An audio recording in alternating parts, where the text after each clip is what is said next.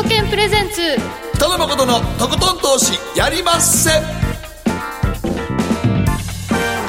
どうも皆さんこんばんは北野誠です。そして進行 MC の大橋ろ子です。そして番組アシスタントはサープメリナです。よろしくお願いいたします。さあ今日は元インターバンクチーフディーラー竹内の弘さんにスタジオにお越しいただいています。こんばんは。こんばんは竹内です。よろしくお願いよろしくお願いいたします。よろしくいたします。もう2019年も半分になりますね。なんか為替もいまいち動かないのにもう半分終わっちゃうんですけど困りますね。はい。まあ1月3日のねお正月にフラッシュクラッシュって大きな値動きがあったんですけど今年はボラティリティ上がるかと思って期待した人にとっては今の相場ちょっとどうですかね？あの今年は、え膠着ー、が膠着が激しいですね。今そうですね。えー、イノシシ年だったんでもっとちょちょっとつもじにですね、はい。あの進むかと思ったんですけれど全然逆の方向ですね、困りますねこれじゃね。はい。しかも誠さん去年までアメリカは景気絶好調ということで、利上げがね2019年あるって言われてたんですよね、それが。それがもう利下げの方向に来たっていうのはたかだかねほんまに半年ぐらい半年ぐらいのことですからねこれね。はい。まあ、アメリカだけではないようですのでえ世界の金融政策どのように変化があるのかということを含めましてえここからの為替相場の展望じっくりと伺っていきますので今日もよろしくお願いいたします。そして番組後半マーケットのリアルのコーナーでは個人トレーダーの竹蔵さんにご登場いただきます。もうツイッターでは有名人でいらっしゃるので、はい。投資家の方はもう皆さん知ってらっしゃると思うんですが番組初登場です。え証券ディーラーとしてはえ24年えー50億円もの利益を叩き出したということで著名な方です。本当にバタチの頃からねご活躍されている竹蔵さんに、え。ー株式投資の極意伺ってまいりますのでご期待いただければと思います。そして今日の皆さんからの投稿テーマ老後の資産対策どうしてますか？誠さん老後の資産対策ってどういうふうにやられてこられたんですか？今でもねあのまたあの仕事が暇になったら株やろう思ってますけどね。今もう忙しい。今忙しいのと今動いてないのでしょだからやっぱりね普段ね時間なかったらね銘柄選びするのが大変なんですよ。株はやっぱり銘柄選びに尽きると僕思ってるんで、はい、そうですね、まあ、株の投資のあり方と為替の投資の考え方やっぱり違いますよね。違います違います、はい、銘柄選ぶのってやっぱり時間かかるので、えーそのザラ場でねその勝負するための準備の時間も必要そうだからやっぱり前ねあのあるちょばらくロングタイムで休んだ時にはい。ずっとやってましたけど、ロングタイムでお休み。ロングタイムです。あの時ええ FX もはい。株もやってましたけど、やっぱり夜のはい。夕方終わってからその日のトレードみたいなのなんか出来高とか見ながら次の日この銘柄でやろうって思うのってやっぱり夜のが長いですからね。そうですね、はい。確かにね。そうなんですよ。ということでもうちょっと暇になったらトレード再開と。トレード再開です。お話一時はだからもうだからほんま日経平均の、はい。あのねあの先物だけやってましたからね。あれやったらあれしか見なくていいからってインデックスだけね。ただまああれもねニューヨークダウンの動きによって急激に動くんでそうですね。あれが怖いんですよね。うん。日本のザラバではほとんどえ先物動いてないのにニューヨークで次の日バンと朝から変わるんそうでですね。あれはすごい怖いですよね、夜間結構動きますよね。夜間イブニングやっぱ動きますね、うんまあねちょっと日本人の投資家の力だけで動かせないというか、まあ、外国人投資家の動向って非常に大きいので、うん。そのあたりもね、そうなんですよ、はい、インデックス投資の難しさというのもありますけれども。ガーンとお金得てね、はい。国際救助隊のサンダーバードの1号とかよく消えてどっか行ってしまいましたからね。おいおーい。国際救助隊どこ行ったんだと思ってましたけどね。さあ2000万円というねあの数字が今ねメディアに踊っていますけれども皆さんの老後の資産対策どのようにしているのかどしどし送ってください。番組の後半でご紹介させていただきます。ということでこの後誠とひろ子の週刊気になるニュースから早速スタートです。北野誠のとことん投資やりまっせ。誠さんより私についてきなさい。わかりました。この番組は良質な金融サービスをもっと使いやすくもっとリーズナブルに GMO クリック証券の提供でお送りします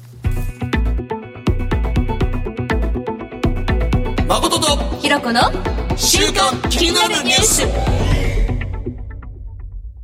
さて、ここからは誠とひろこの週間気になるニュースです。今日一日のマーケットデータに加えまして、この一週間に起こった国内外の気になる政治、経済、ニューストピックスなどをピックアップしてまいります。さあ、まずは日経平均です。え今日は74円56銭安、21,129円72銭で取引を終了しました。小動きですね。今日は特にその70年円安はほぼソフトバンクは下げたからでしょう。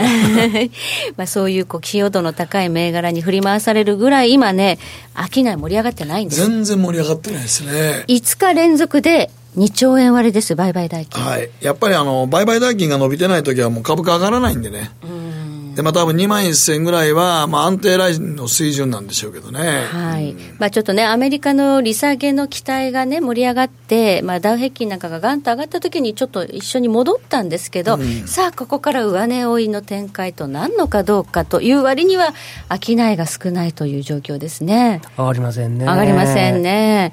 えー、そしてアメリカのダウなんですが、昨日は14ドル17セント安、2万6千飛び48ドル51セント。と、えー、ダウ平均三尊天井、トリプルトップの形に見えるんだけど、うん、意外に強いんですよね。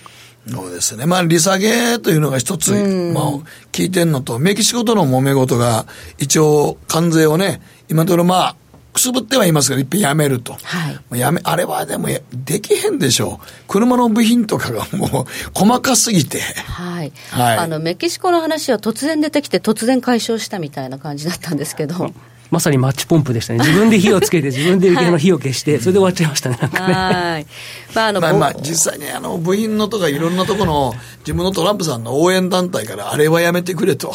メキシコだけはやめてくれって言われたと思いますよ。うんどうやらの貿易という部分よりも、その不法移民の部分でね、はい、なんかこう、いろいろと進まないのに苛立ちを覚えていたと覚えてやったんですけど 話なんです実は産業界からやるとあれはややこしすぎてももうほんまだって車ってそれでバンと売ってるわけじゃなくていろんな部品のパーツパーツで組み上がってできるもんなんでその一つ一つネジにそれつけるんかとか、はい、なってきたらちょっと車の組み立て自体がすごい大変なことになる、ね、とんでもないだから現実的には無理だろうというふうに言われていましたけど、うん、あっけなく矛先、まあ、矛を収めたというか、うん、はい。まあでも、それはマーケットにとってはよかったんですけどね。うん、そうですね。ただそれだけで、その、新高値を取りに行く強さが今、ないですね。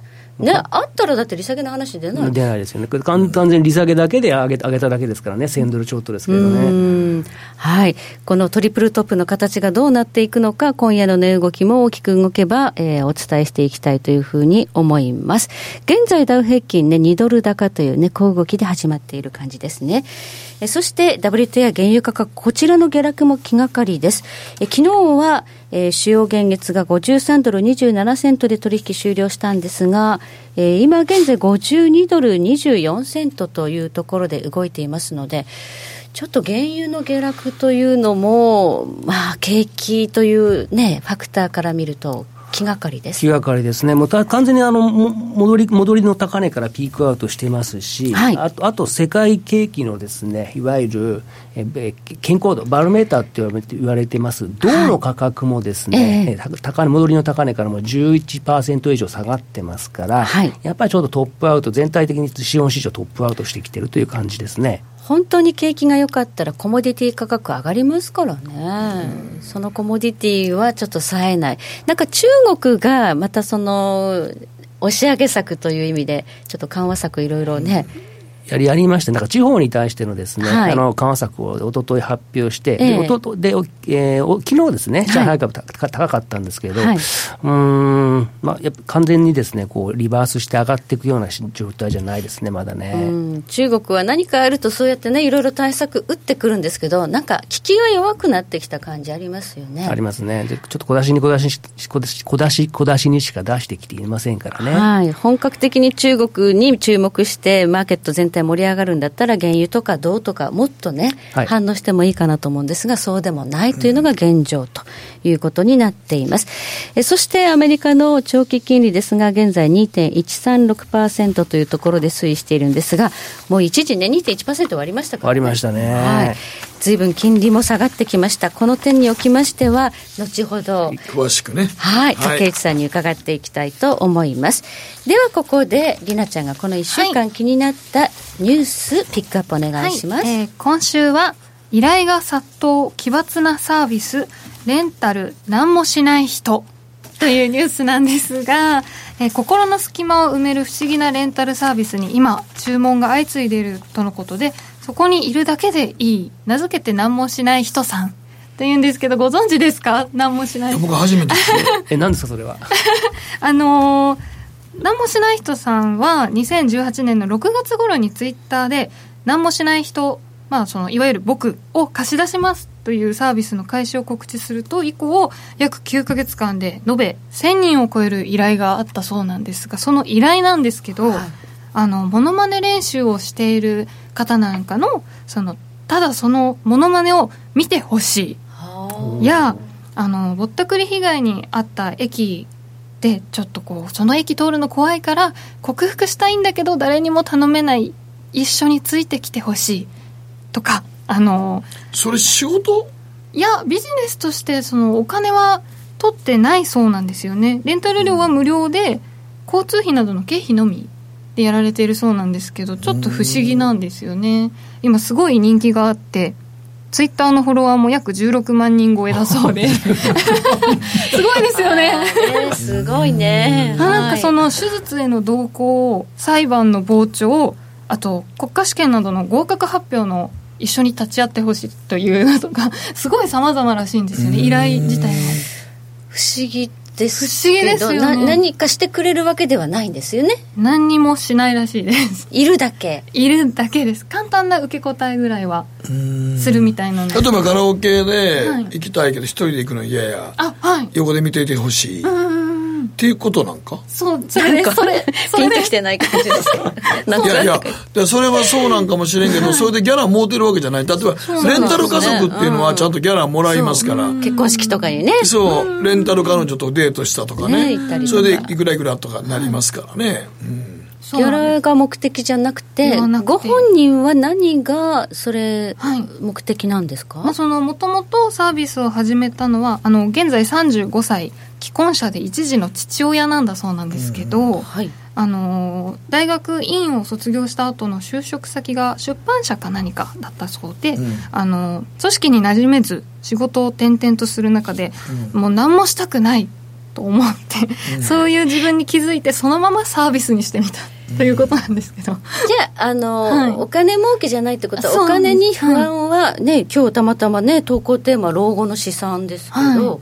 それにはもう全然あそこははい。特に心配してないということなんですよね コメントに困りますね。いや、でもなんか、まあ、そうやね、なんか、よう分からんけど、食っていけたはんのやったらええし、本人が楽あの楽しかったらええし、ただ、僕らからしたら食っていけんのっていうのだけが心配ですけど、ね、例えばもう一方でね、ディーラーやってこんだけ持ってるから、うん、まあ、あの、もう大丈夫なんですよ、みたいな感じだったら分かるけど、そうじゃなかったら子供さん一人おったら大変やなと思ったりもしますけどね。うんですよね。子育てですね。大変結構お金かかりますよね、うん、かかりますよ。ねしかし営利目的にやらないで大丈夫なんですかね。ねと思いますね。大丈夫なんですかね。でもまあ人気ってことはニーズはあるってことですね。それはまああるでしょうけどね、ある。いやあるでしょうそら。いや一人で例えば牛丼屋行くの嫌やって人もおるから。とかそういう世界でしょ。僕も牛丼代出しますから一緒に食べてもらえませんかとか。はいはいさんどうですか？いやちょっと謎すぎて。例えばひろこさんがあの天下一品のこってり食べたいとかね、はい、ラーメンを思った時に一人でこってりはなーってちょっと思ったりすると一緒に来てもらったら横でこってり食べてくださいとかっていうので、うん、えー、なんか人に見られたくないですよこってり食べてるとこ。ああでも一人でよう入らんとかあるじゃないですか。うん。あんまないですけどね。でもまあそういうニーズがやっぱあるんですかね。あるんでしょうねやっぱりね。それだけやっぱりだからこう一人で何かするっていう引っ込み思案な方に横にただついてるだけやけどなんて心強いってことなんでしょうね。まあなんかモノマネ練習ってなんとなくわかる気がして一人だとなんかこうモチベーション上がん。ないけどなんか見てる人がいるとねちょっとでもこう反応が顔でね出てくるんであれば、やろうかなっていうのはちょっと分かるような気も気もするだけ。そうですまあ、まあ、まあ、流行ってるということで取り上げてみましたがということですね。はい、はい、はい、ということで以上誠とひろ子の週刊気になるニュースでした。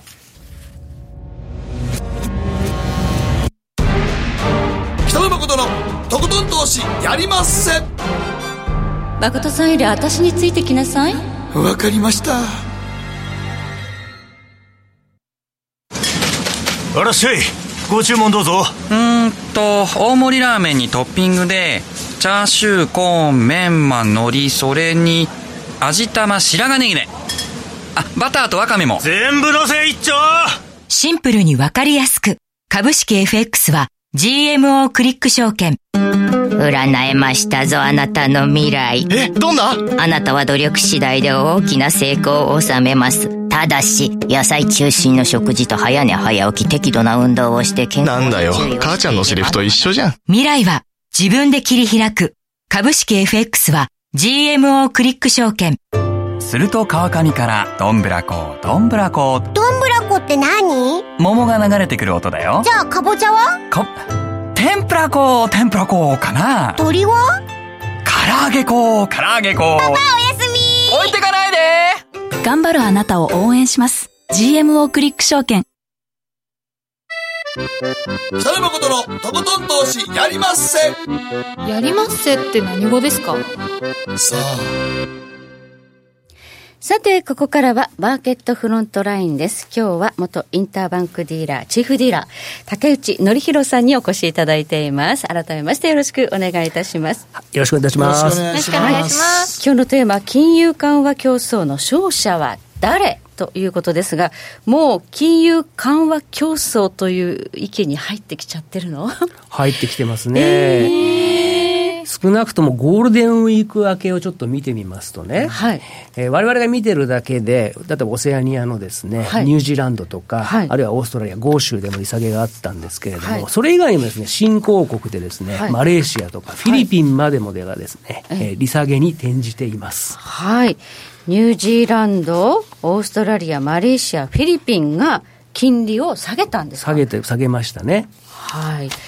金利下げるっていうことは、景気が良くないっていう。そういうことですね、でパッと見ていただくと分かると思うんですけれども、はい、これら4か国って、全部アジアからオセアニアですよね。はい、ということは、やはり中国の原則の影響をもろに受けているということですね、これはね。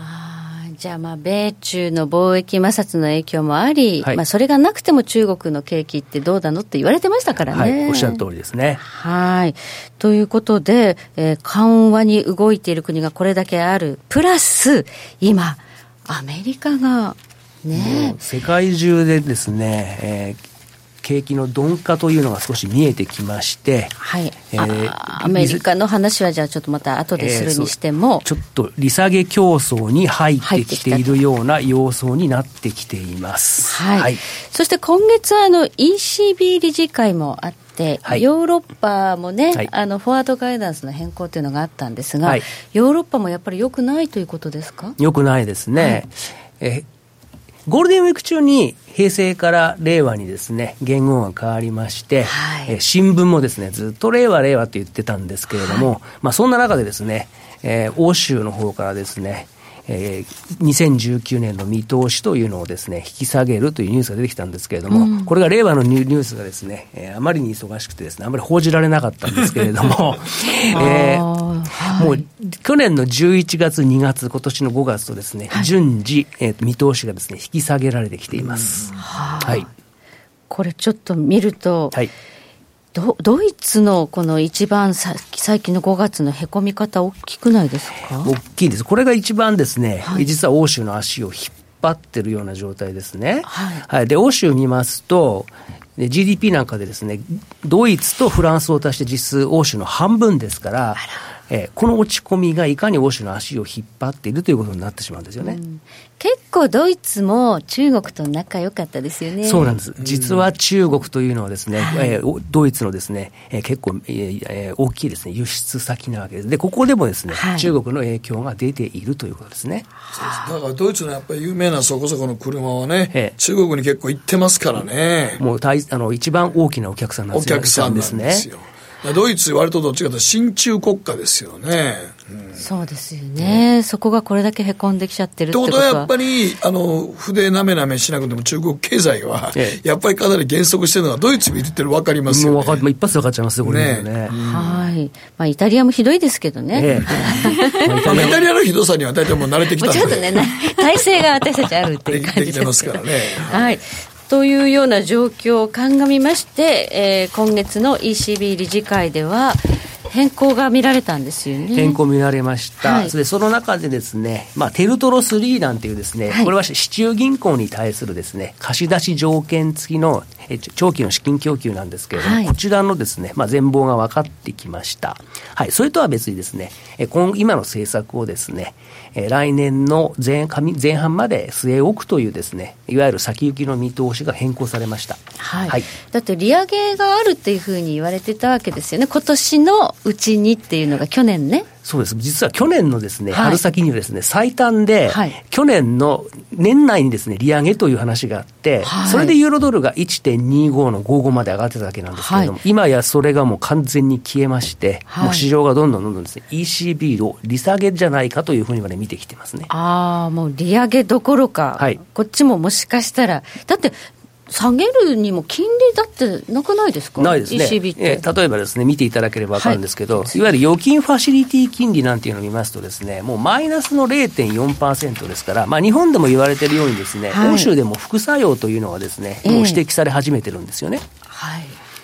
だから利上げしたかったわけですよね、ECB は。本当だったらやっていきたかったんでしょうけれども、ここからのですね、うんはい、緩和余地という点では、もうかなり厳しいですね。いや、もうっていうか、これで緩和っていうのはもう、もう、どうすんのっていう。まあ、いや、いや、いくつかはね、あるんですけれどもね、はい、例えば去年に一回、あの、12月でやめました資産買い入れプログラム再開するとかですね、そこで買い入れた国債をですね、もっと長期、長期債、長期国債をですね、市場から買い入れるって、残額、残は一緒にするとかです。ね、まあ、いろんな方法はあるんですけど。また量的緩和の方に踏み切ると、まあ、金利がもうどうしようもないですからね。うん、ただ、影響はですね、影響というか、その緩和効果というのはですね、非常に限られると思います。うん、はい。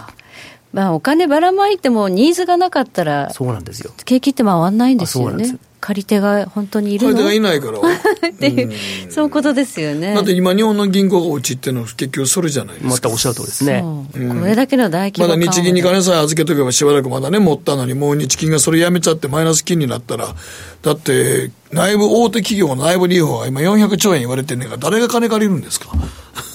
そうなんですよね。だから緩和しても巡らなかったら、全然景気の刺激にはならない。ならないですよ。まあ、単なる副副作用ですね、副作用。そう、副作用ですよね。むしろね。だから ECB ももう、金利を上げるというところまでたどり着く前に、おかしなことになってきちゃったっていうことですね。そう。ドラギ総裁がね、今年のもう秋で終わりなんですけれども、はい、結局、男の花道を飾らせてあげることできなかったですね、えー、そう去年は言われてたんですよ、そのドラギさん、辞める前に利上げを上げて、そうそうそう。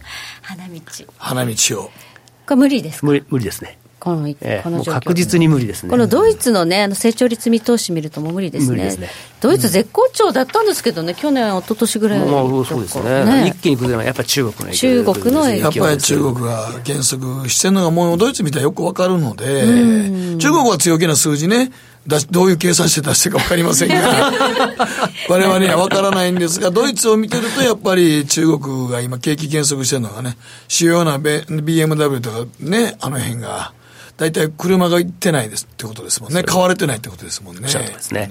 はい。ということで、まあ、ヨーロッパも怪しくなってきた。そして、やはりアメリカなんですが、はい、アメリカでも経済指標そんなにまだ言うほど悪くないのになんでこんな利下げ利下げってみんな騒ぎ出しちゃったの？っていう。それはまず、まあ年、年初から見ていただくと、まず株価がですね、うん、まあ一応、利利上げをやめると言ったんで戻ったんですけれども、まあ、その後トランプ大統領が、まあ、あのプレッシャーかけてるのもありますし、うん、やはりですね、一部にですね、景気の、景気指標の中でですね、うん、え悪化してきてる鈍化してきているものが見られるっていうことですね。はい、絶好調に陰りがもう見られるということですね。そうです。今年、今6月ですけれども、はい、これでもう景気拡大120か月目に入ってますから、10年目が終わるわけですよ。4月になると11年目になりますから。すからね、すごいね、えーですからもう、そろそろ減速が見えても全然おかしくないんですね。そうそうね普通、大体景気のいいとか減速の期間って、ワントレンド8年から9年ですからね、はい、10年っていうのは相当長いですよ、うん、そうですね、トランプ大統領がやっぱ減税やったおかげで、ちょっと伸びたって感じありますからね。好景気の中で財政を出してしまったということはですね、まあ、今後、打つ手が限られるということにもなり,、なりますのでね、それが逆に副作用を大きくするかもしれない。おっしゃる通りですね。はい、じゃあちょっと経済指標というところで、はい、どういうところを見てていくのかということを教えていただきたいんですが、はい、経済指標はですね、まあ、複数あるんですけれども、いわゆるですね、例えば雇用統計とかですね、はい、例えばあるいは小売売上高なんていうのはですね、実際のその経済の実態を反映したものですけれども、はい、そそれ以外にですね、えー、ソフトデータといいまして、聞き取り調査とかですね、企業の景況感調査、そういったものがですね、地行え失礼し先行指標と言われてるんですけれども、はい、こうしたものですにですね、徐々に鈍化からですね、悪化の兆しが出てきています。マインドの悪化ということですかね、ううね。先行指標、はい、まあ、アンケートですからね。はい、はいではちょっと実際にどういったところがダメになってきているのかということを教えていただきたいんですね。はい。毎月1回ですね、はい、ISM 製造業景気指数というのが発表されるんですけれども、はい、まあこちらはですね、米国経済のですね、まあ、健全度を表す代理変数って言われてるんですけれども、はい、この数字はですね、去年の8月からですね、大きくピークアウトしてきまして、先週発表された数字が5月の数字ですけど、52.1までですね、まあ、鈍化してしまいました。うん、はい。はい。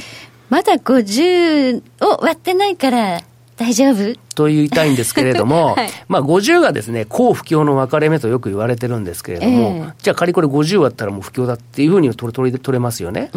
で、今まで言ってきたのは、この50を割ったらですね、まあ利下げが始まるだろうとか広く言われてきたんですけれども、はい、まあ実際はその悪化に伴いまして、利下げの織り込みが急激に、えー、利下げ利下げの織り込みがですね、まあ、急速に拡大してきました、はい。まあ、製造業の分野ですから、やはりこれは貿易摩擦の影響というのが、ここに出てきちゃってるそういうことになりますね、やはりここでも中国の関係がありえー、中国の影響がですね、出ているということですね。はい。はい。まあ、米中の貿易摩擦の影響がこういうところにもう先行して下がり出している、トレンドがもうずっとこれ下がってますからね、はい、気になりますね。はい、となると、えー、もう市場の方は織り込むのが早いですね。金利がずいぶん長期金利も下がってきたんですが、はい。はい。まあ、今今までのですね、まあ今年の年初からの動きを見てみますとですね、まあ、ほぼい、えー、一貫してですね、株価の戻りににもですね、あまり反応しないですね、ずっと利利下げの織り込みが加速してきています。この赤いラインが？赤い、赤いラインがですね、えー、今後の政策変更の回数を取ったもんで、はい、右軸になってますね、はい、マイナス1というのが利下げ1回ということですね。はい、はい、じゃあ、去年の、えー、9、10、11というところは、まあ、利上げの方向にあったわけですね。利上げをですね、2.5回、6回、そのくらいに、えー、織り込んでたわけですよね。はい、でところが、ね、年末年末にです、ね、株価の動揺がありまして、はい、それに伴いまして、利上げの織り込みがです、ね、急速にしぼびまして、はい、一転して利下げの織り込みが急加速してきました。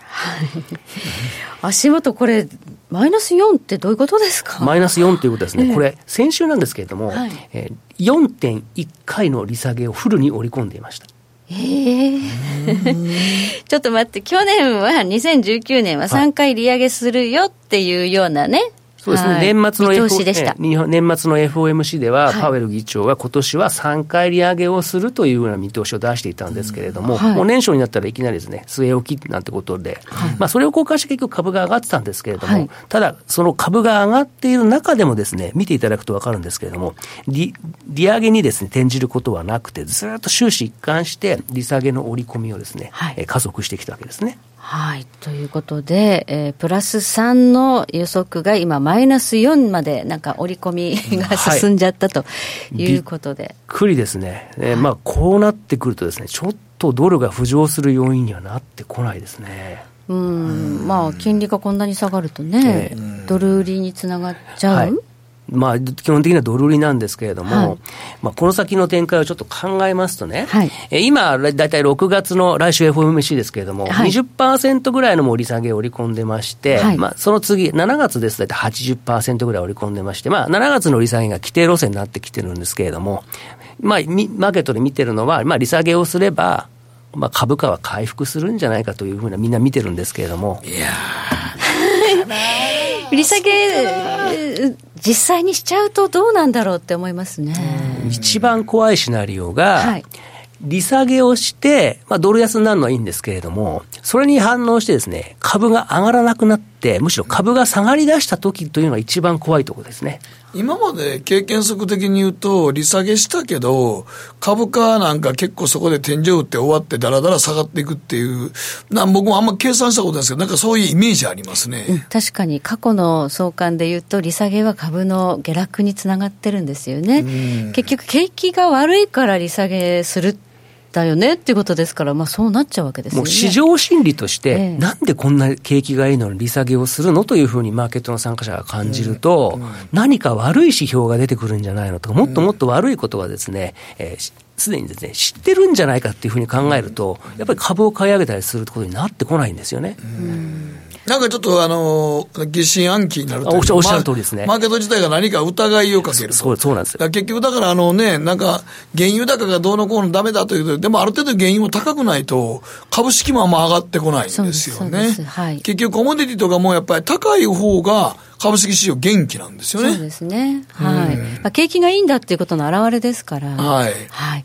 それが今ね、あの、減産は延長するという見込みで、はい、ほぼほぼね、えー、確定に近いんですけど、原油は下げ止まらないで、こう、だらだらだらだらだらだら、そうそうそうそう。はい。だそういう時っていうのは世界的になんか、不景気感が漂ってる感じがするんですけどね。もうやっぱりみんな、みんなが牽制しちゃってるんですよね。うん、もう、なんでこれで利下げ、利下げ、利下げっていうことで、もう本当に今、利下げ競争がですね、勃発してきてますね。うん、え先行したですね、豪州な、豪州あるニュージーランドもですね、まだ年内あと1、2回やりそうな勢いですから。うん。ってことはもうほぼほぼゼロ金利に近づくってことですよね。もう1%を割ってきて、つい10年前に、そのニュージーランドで8.25%の政策金利があって。あの時はもうみんながね、ニュージーランドドル買って。だってそれね、金利差スワップだけで本当にもう、もうウハウハですよ。うん、高金利通貨って言われたのがですね、どこ行っちゃったんだろうっていうことですよね、うん、はい、オーストラリアもあのあと年内2回、2回ぐらいって言われてもね、まあ、そうするとゼロ金利になっちゃうよ、1.25でしょ、今、0.75 0.75ですね、えー、オーストラリアちょっとなんか、時代が完全にもう、別の異次異次元の世界に入ってますね、えー、そうですよね、ということは、世界的にも低金利合戦ですよね、これ。うん日銀はもうカードがないって言われてるんですが、今週あたり、ちょっとブルームバーグのインタビューで、まあ、大規模緩和はできないでもない。いや、もう強気強気です、強気で通すしかないですけど、はい、もう多分、うん、多分黒田さんはそういうふうに言うしかないでしょうけれども、はい、もう多分つ次のバズーがやったとしても、玉なんか入ってないでしょうからね、きっと。うん、はい。そうです、ね、だってこれ以上大規模緩和やったって、何なの？もうだってね、うん。だってもうこの何年間のインフレターゲット率も言わなくなってるよ。そうですね。はい。うんだから、ちょっとそれに競うようにやややらない方がいいと思うんですけど、これ、やらないと、円高が来ちゃうっていう説もありますので、うん、他がどんどん下げていったりするとね、何もやらない日銀の政策というところに、お金が集まっちゃうんじゃない？でももうこれ以上 ETF も買えないし、いや、もう買えないですよ、買えないでしょう。買えないです。金利深掘りもできないですしね。金利深掘りできないでしょ。だってそれやるともう、地方の銀行ほぼ潰れますよ。ですね。だから日本はちょっとね、あの、打つ手がないのに、今は増税でね、動いてますから、秋、大丈夫、うん、っていう感じもありますね。すごい俺は思うけどな。ねえ。でもまああれやめれないでしょ。あれね、今回の増税は、前前の時の3党合意で決めたことと、もう一つがやめちゃうと、アベノミクスはやっぱり景気良くならなかったんじゃんって。認めることになるというなるからもう3度目の延長はちょっとすでにね、はい、という指摘もありますが、じゃあ、このね、緩和競争に入ってきてしまった、最終的には勝者は誰というのが今日のテーマですが。まあ一応これはですね、はい緩和余地が大きいということで、はい、これは米国じゃないですか。ということは、はい、ドル安が進むということじゃないですかね。あらまあ。はい。あかんやん。そうすると、まあ、円高になるリスクもある そういうことですね。そうすると、はい、あまあまり株にもよくないということですね。日本株にもよくないということですね。だって今、日経戻ってきても、株がちょっと戻って2万1000円戻ったけど、為替全然動いてないもんね。そうなんですよ。ボラがなくてね。ねボラがないっていうか、108円で止まってしもてるから。止まっちゃった。はい。これもどうかなと思うもんな、うん、はい。ということで、ちょっとね、ドル円相場、今、膠着気味ですが、どちらかというと、ドル安バイアスが大きいと。かかってますね、はい。はい。気をつけてください。ということで、竹内則弘さんに伺いました。以上、マーケットフロントラインでした。北野誠のとことん投資やりません GMO クリック証券の CFD では日本225や米国30など世界各国の主要な株価指数、原油や金などの商品、レバレッジ ETF、リート ETF、外国株など、世界中の金融資産を買いからも売りからも手数料無料で手軽に取引することができます。今まで気になっていた世界中のあの指数、あの銘柄、あの商品に投資ができます。パソコンからスマートフォンまで高性能なトレードツールも魅力。CFD も GMO クリック証券。GMO クリック証券株式会社は関東財務局長金賞第77号の金融商品取引業者です。当社取扱いの金融商品のお取引にあたっては価格変動などの理由により投資元本を超える損失が発生することがあります。お取引をする際は当社のホームページや契約締結前交付書面にて手数料などの諸経費及びリスクについて十分ご確認ください。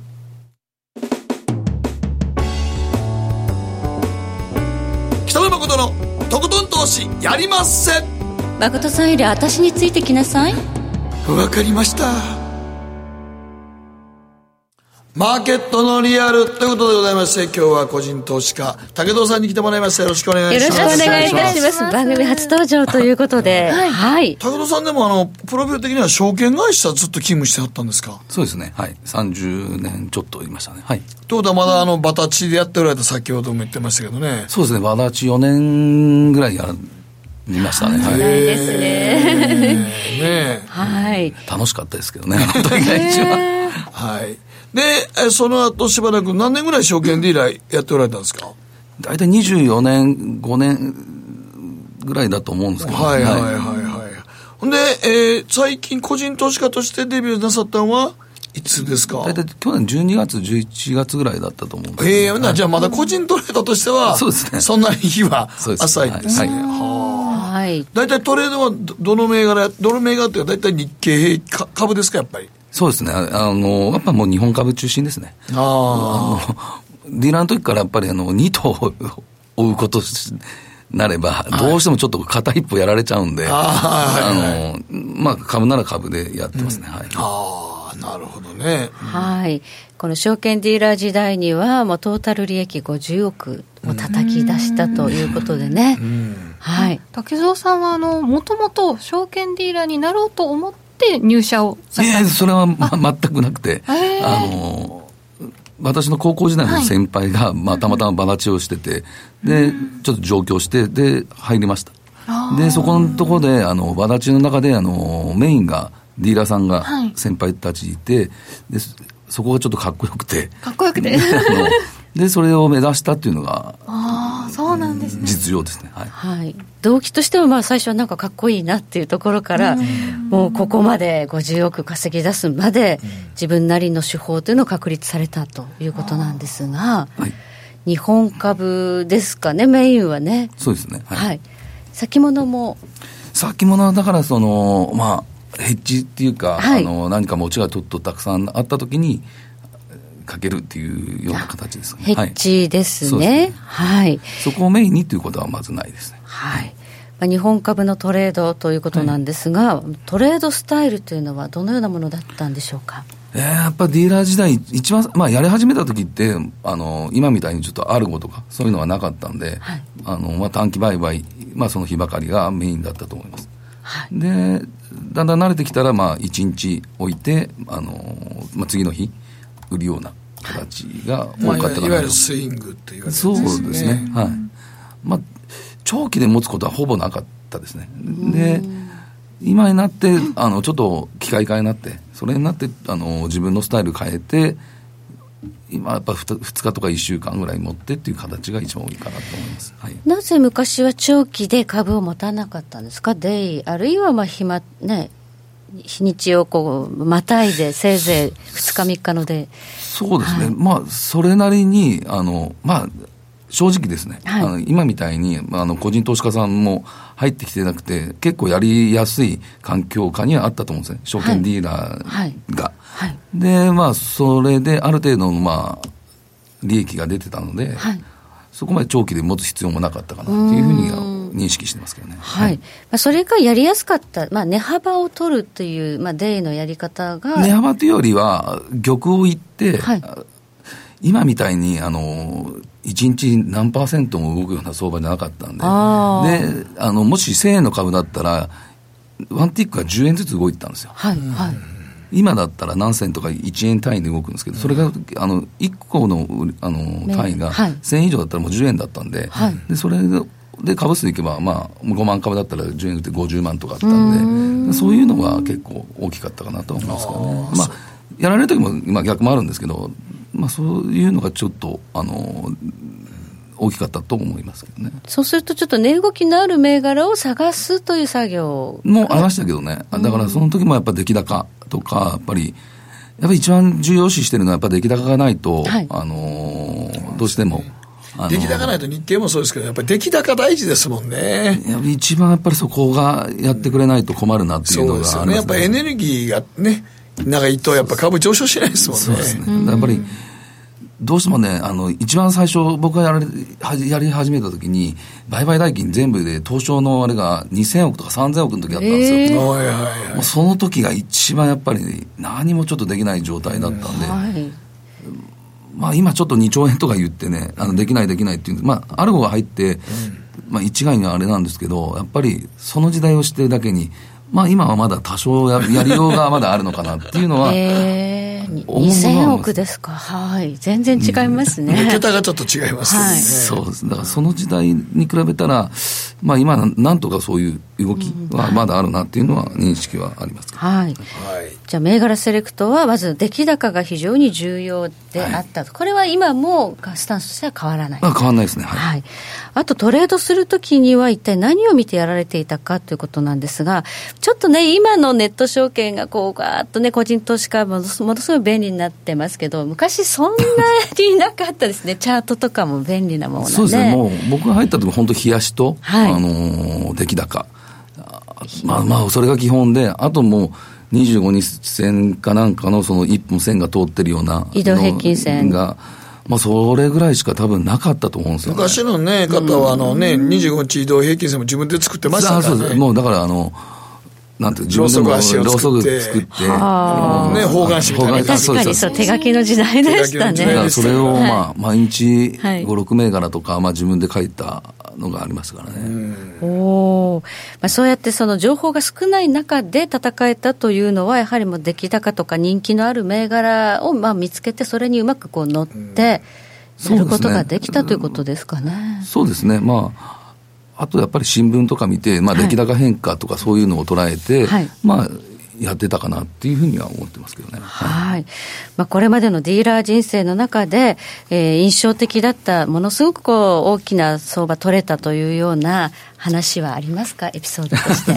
まあ、これ、いや、もう、この5億の半分以上はもう、IT バブルの時なんですけどね、実は、あの、まあ、この時、前年、前々年ぐらいに山一証券潰れて、はい、まあ、金融危機が、で、その後、1年ぐらい、1年半年ぐらいですかね、もう全然商いなかったんですなかったですね、あの頃はもう、真っ暗でしたよね。株をやること自体が怖かったですからね。で、その時に急遽出てきたのがこの IT バブルって言われて、はい。ソフトバンクとか楽天とそうだか、そうですね。あまああと一番中心、光中心ですよね。そうですで、だからその、信はい。もう他の銘柄が動かなかったんで、はい。もう高いのは分かっていながら、もうやるしかなかったっていうのが実情でした。ちょっとね、最近の若いあの投資家の皆さんは、光通信の値動きってね、ピンとこないと思うんですが、すごかそうですね。ったんですよ、高値が確か24万円ぐらいついてて、はいあれだってもともと上場したけど、何本ぐらいでしたかね。本当何千円何百円の何株が百円の世界から24万。まあまで、はい。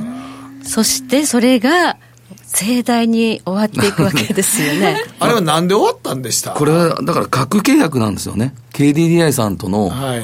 それが発覚しました。で、僕、これなんでここがつまずかなかったというと、これ2週間ぐらい前に、あの、まあ、ある雑誌が、あの、スクープで出してたんですよね。あ、架空契約を？の、はい、あの、それを出してて、それをたまたまその、見てて、はいはいで、それを、で、一切そこからその、IT 系、だソフトバンクだったり、その光通信だったり、あの楽天とか、そういうのを一切やらなかったんですよ。はいで、それでちょっと命拾いをしたっていうのがありま。すしたか。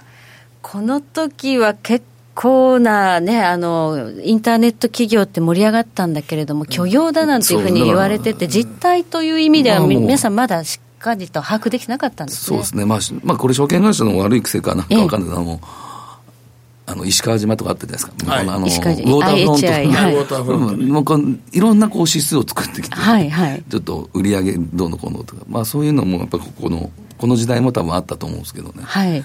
でもまあ高いと思いながらも、やっぱり本当にこれしか儲かる道がなかったんで、もうそこに行くしかなかった。だからもうみんなが、だからそのね、まだ本業がどうのこうのとか、もう PBR がどうとかじゃなくて、もう新しいものをせん、ねこれからの時代買うんだというのの先行買いやったんですよね。そうですね。もう明らかにもう、高いとか、その今で言うその PER、PBR とか、バリエーションで考えるとそういうのはもう関係なしですね。あの時はやっぱり証券会社 IT バンクの時は、あれ祭りでしたからね。本当祭りでしたねあのソフトバンクとか光通信とかヤフーとか、それから楽天とかもそうですよね。だからここで、あの、まあ、利益を大きく上げて、だからその後やられた人たくさん出たんあですけど、出ましたねうまくこれはだからその、まあ情報を拾えたということですね。そうですね、本当にたまたまその一つのワンページの記事だったと思うんですけど、まあそれが命拾いだったかなっていうふうに今認識はしてですね。まあそういうちょっと気になるニュースが出たときには、ピタッともうポジション引いちゃうっていうのもあまあ、明らかにもうこれは高いなって思った時だったんで、まあここはもう、やらない方がいいなっていうのが。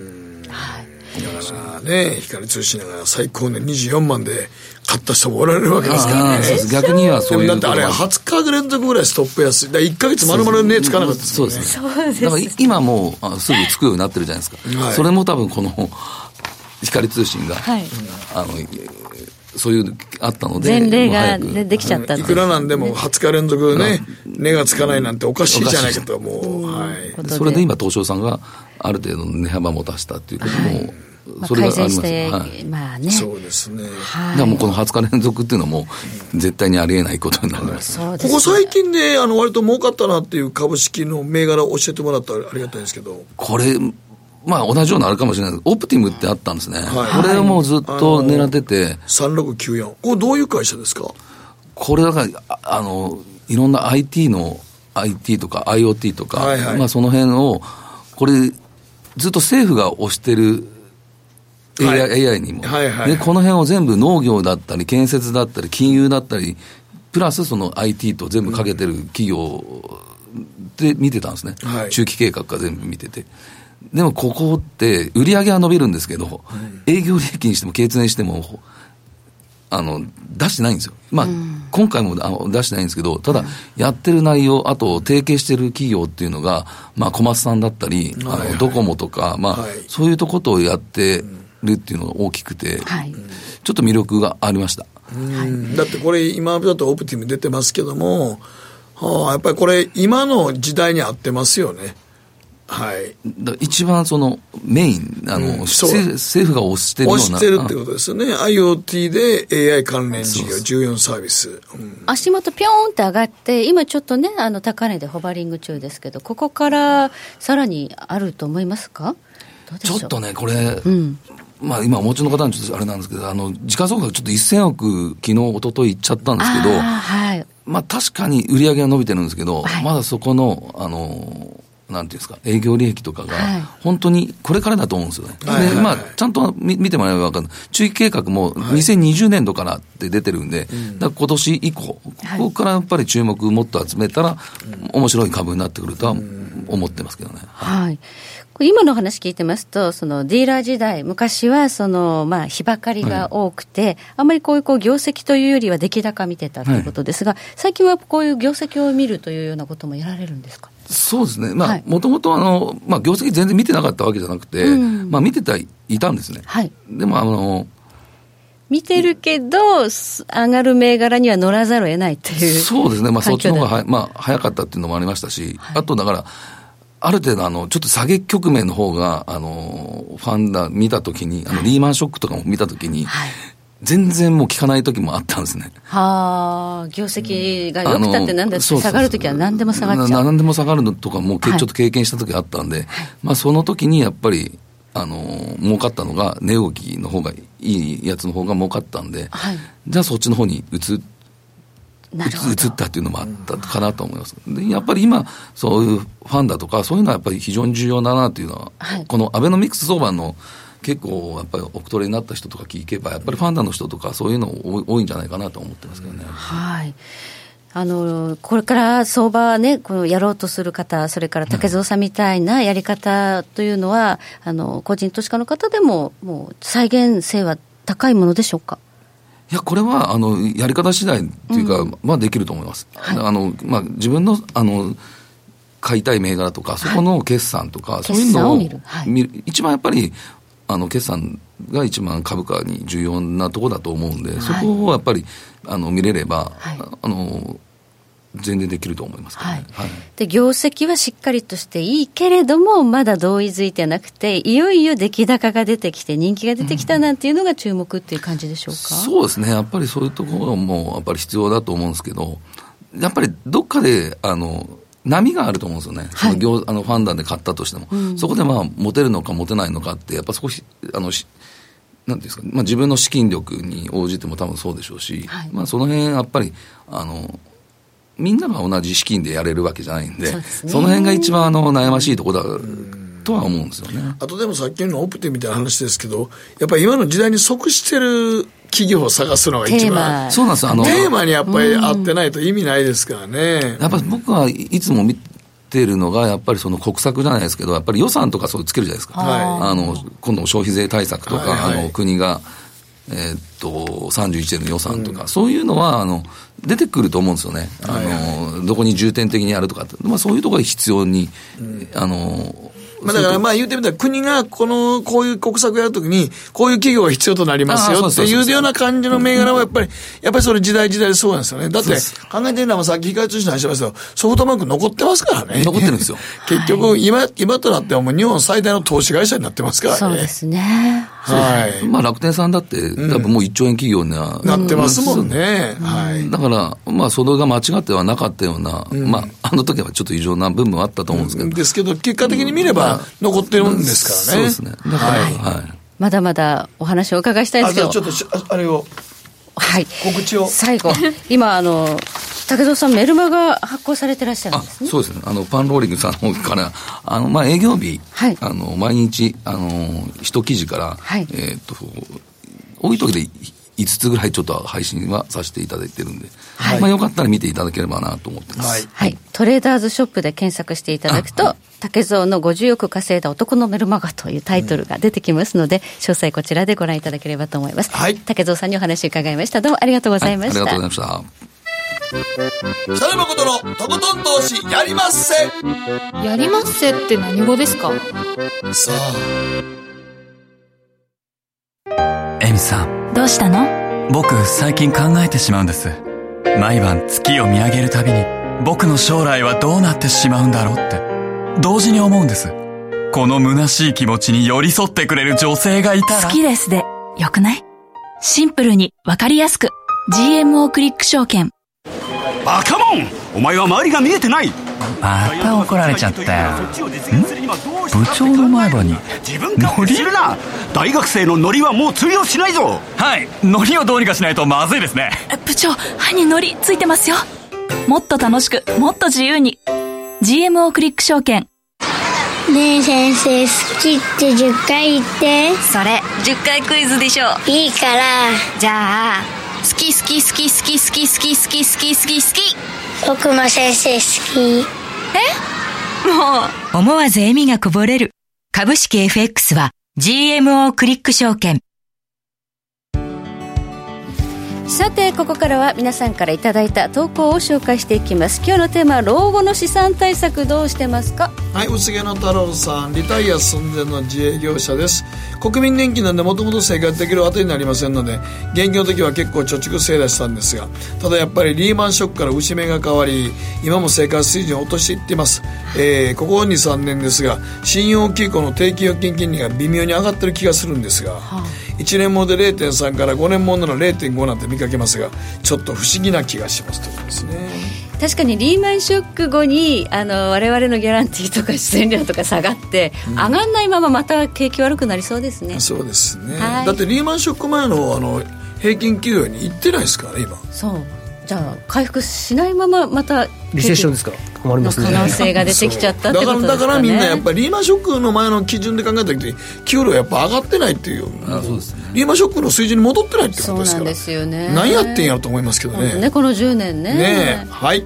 はい、えー、こちら小太郎さんからでアラフォー公務員ですが年金は当てにしてなくて30になってすぐくらいに民間の保険で年金積み立てに入りましたそれでもたかが知れているので株を勉強し始めました、はい、お金は貯めるだけでなく増やす知識を持たないといけないし少々のリスクが覚悟で何事も逃げては生き残れないと思っています。日本人はお金の話は汚いと思っている方が多いですが命の次に大事なお金だからこそしっかり向き合っていかないといけないと思っています。はい。番組見て勉強していただけると嬉しいですね はい最後こちらです。えー、特急北アルプスさんからいただきました。2000万円ですか今現在一人親方で会社をやっているのと個人で不動産貸しているのとあと少々ながら株もありまして現在はそれぐらい優にあります。と言ってもいつまでもあると思うな親と金ですからね、えー、と言ってお金を増やすにも新たに不動産投資はもう旬が終わったしタピオカ屋やるには遅いし。やってるよねあれね。すごい行列ですね。遅いやろな遅い。もうちょっとね並んでますね今ね。株は米中とイランが終わらないと晴れないしということで、え日々の給料と不動産収入で粛々と貯めていこうかなと思っています。ということでなんでこんなにタピオカ流行ってるの？若い子に聞きたいんですけど。なんでまた来たんですかね？前もありましたけどね。ありましたよね。台湾。ブーム3回目なんです。3回目3回目のタピオカブームですね、今ね、はい、はい、時計の針は11時26分回っています北野誠のとことん投資やりまっせ。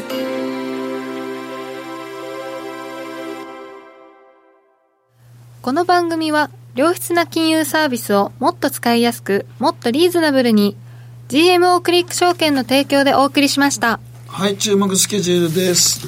はいさあここからどんなところに注目しておけば FOMC ですね来週。FOMC ですね。まあ明日小売売上高あるんですけれどもこれよく,、あのよくぶれますんで予想値から、はい、まあ一応は注目したいところですねこれはね。まあインフレ指標でもありますからね。はい。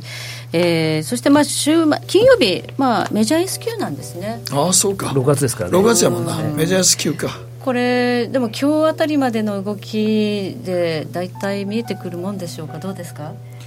でもあんまりにも最近ちょっと動きがないですね。ないんですよね。じゃだから、だからなんか普通メジャー S q ってね、あの、あの一番すせ来週の水曜日ぐらいが肝で、ね、そこでちょっとね、ロールとかしてなんかやったり反対売買するんですが、全くそんな、ね、このぐらいじゃ何も別になんか波乱も何もないと思いますよ。どうなっちゃってんですかね、うん、ということでえこの後延長戦で引き続きお二人にまたお話伺いたいと思いますので皆さん延長戦もご覧いただければと思います。